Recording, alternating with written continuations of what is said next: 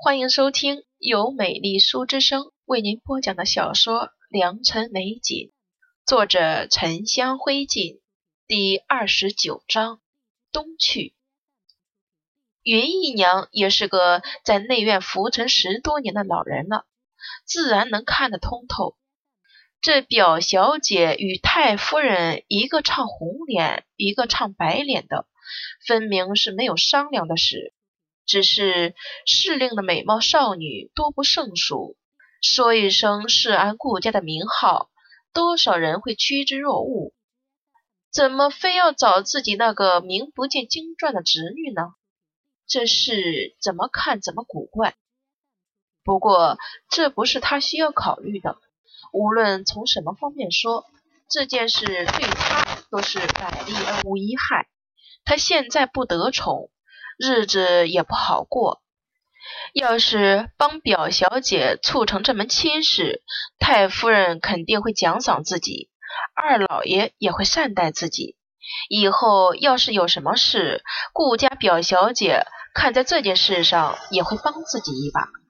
云姨娘站起来，恭敬道：“太夫人、表小姐放心，能够在顾家做妾，也是这孩子的福分。”不如我今日就出发去一次太和县。是个听话的，顾锦朝便暗自点了点头。如果不是他怕这一次一大帮丫头婆子中有宋姨娘的人，提前回去通风报信，会让宋姨娘有所准备，自己倒是想亲自去一趟。不过有宋妈妈陪同，此行应该没有问题。季无事去了摄仙楼的会客处，十数个管事和掌柜已经在那里等着了，都各自拿着账簿或者田产地租的租赁。背着算盘的账房先生曾先生站在外祖母身侧，要是有掌柜支出什么银子有问题，他就能立刻核实。见到顾锦朝来，曾先生也笑着同他请安。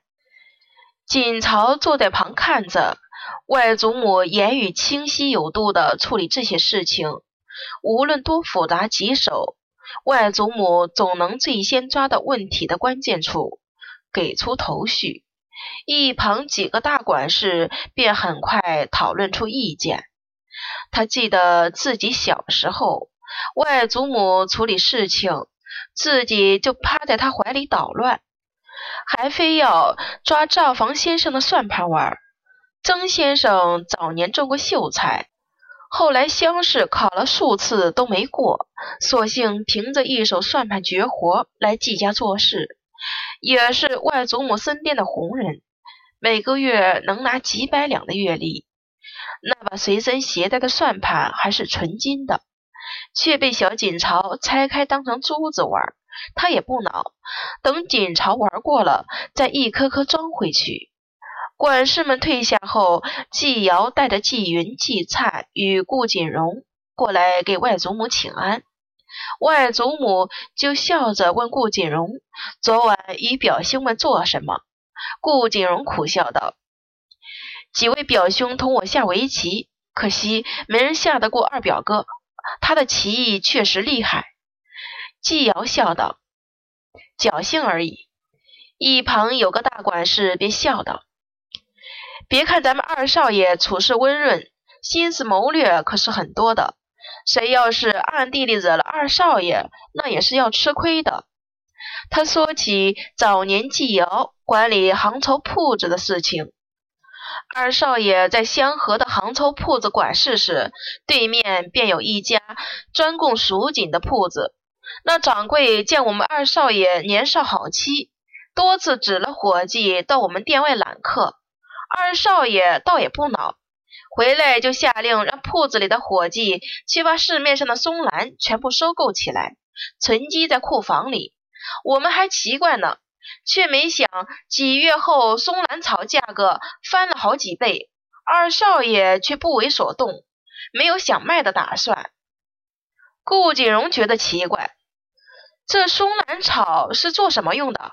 为何要存积？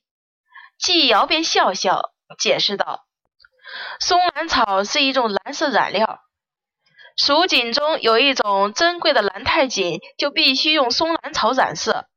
当时正是每年蜀锦商到通州贩货的时候，四川不产松兰草，所以那些供应蜀锦的商人来通州之后，必须要购买的就是这种原料。大管事继续道：“正是如此，那些来此贩卖蜀锦的，遍寻不到松兰。”又听说二少爷手里有大量积货，就上门求购。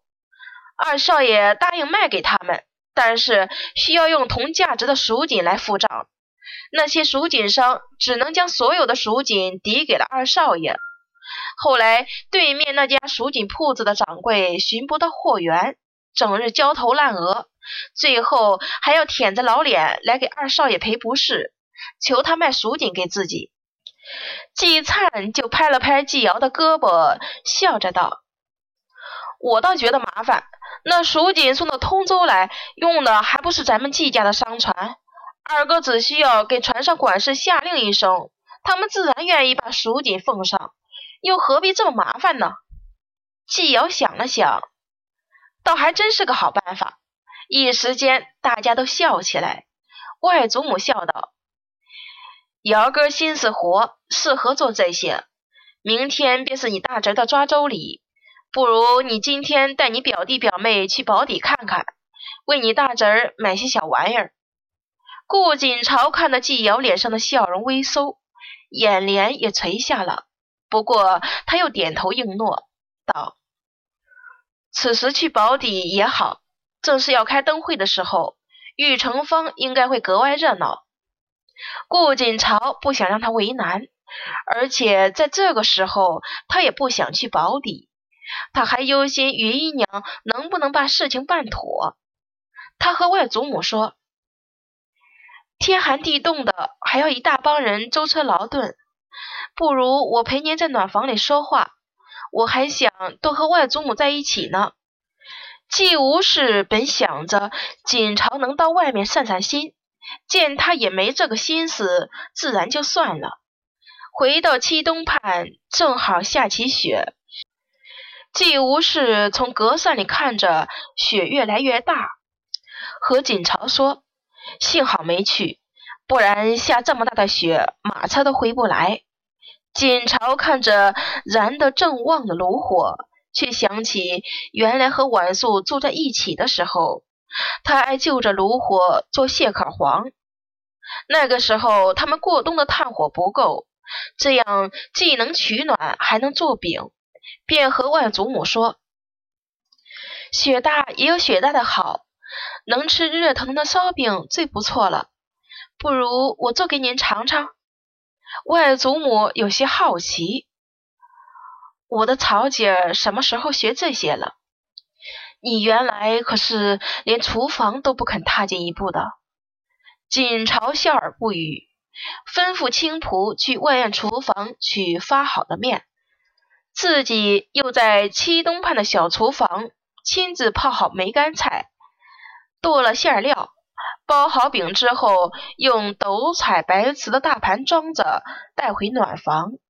外祖母却从没觉得锦朝做了什么不合规矩的事。看他端着一盘饼过来，还笑着帮他揭开炉盖，烧饼很快就放进去了。不一会儿，香味儿就慢慢散出来。宋妈妈在一旁说：“连我闻着都觉得香。”丫头婆子们都睁大眼睛看着锅，大家都不擅长抛厨，也没见过在暖房里烤烧饼的，看着都新鲜。锦朝拿着一双长长的玉竹筷，揭开炉盖之后，里面的烧饼都已经烤得金黄，上面撒的芝麻也香味四溢。他把饼夹起来放进盘子里，先给外祖母：“您试试看怎么样？”又分给宋妈妈、青浦、彩福，还有外面站着的小丫头。青浦已经见识过锦朝的厨艺，自然不觉得稀奇。彩福却很惊喜，又酥又香的，很好吃。季无事试了一块，面皮层层剥落，入口化渣，满口都是梅干菜的咸香，味道确实很好。暖房里正一片热闹的时候，有婆子隔着帘子通传：“太夫人、二少爷、三少爷、四少爷，还有表少爷一起过来了。”季无事笑着道：“他们也正巧了，快请进来吧。”季灿先挑帘子进来：“祖母，您这儿做什么这么香？我老远就闻到了。”季无事指了指炉火。你表妹用炉火烤了蟹壳黄给我们吃，你也来尝尝，味道十分不错呢。几个人都进来了，季瑶一眼就看到了顾锦朝，锦朝还专心的倚在炉火旁看着，火光映得他一张脸暖黄，眼眸倾城，宛如汪了一池的春水，细密的睫毛有层淡淡的暖黄光晕。更显得她容色摄人。她穿着茶白蓝色缠枝镶边的缎袄，因为侧着头，看得见颈部肌肤晶莹如玉，也泛着微光。季瑶连忙回过头，心想：无论顾锦朝的品行怎么低劣，他的模样倒是自己见过最好看的。原来倒还不觉得。现在却不知为何更有风韵了。锦朝抬头看向几人，也微微笑了。这炉马上就好了。他低下头继续烤着烧饼，格外专注。我们是来给祖母送梨水田羹的。季瑶把手上拿的食盒放下，刚带着荣表弟去府中转转，就在地窖挖了些冻梨出来。吩咐厨房给您做的，季无事很高兴。今天一个个都要送吃的给我了。锦朝把这一炉饼烤好，几人却要告辞了。大舅要叫他们去见一个通州很有名望的先生，要一起谈论致意。锦朝便让青仆找了食盒来，把这一炉饼给他们包上，带着回去吃。拎着食盒进来。又拎了食盒出来，季灿迫不及待从食盒里挑出一个来吃，闻着真香。想不到表妹还有这手功夫。季云摇摇头，嫌弃季灿：“瞧你这样子，真是十足的饕餮。”不过顾家表妹也是个有趣人，竟然在暖房里烤烧饼，丫头婆子还都有的吃。季灿哈哈大笑。吃到美味就足矣了，我可不在乎这些。季瑶笑了笑，要是你敢在暖房烤烧饼，祖母肯定要罚你跪几天的祠堂。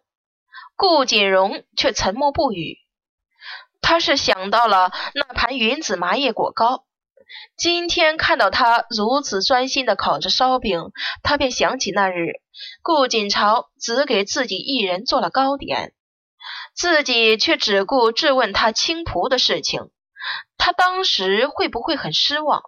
精心准备的东西被人白白糟蹋。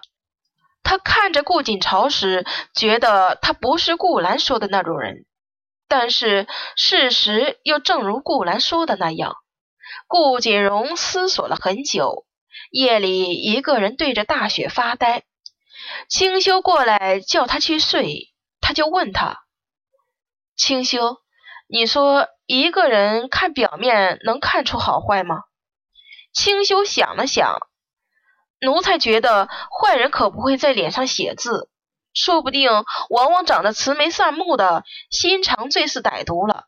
人家不是都说，要是行走江湖，最要防的就是老人、孩童和生人了吗？顾锦荣若有所思的点了点头。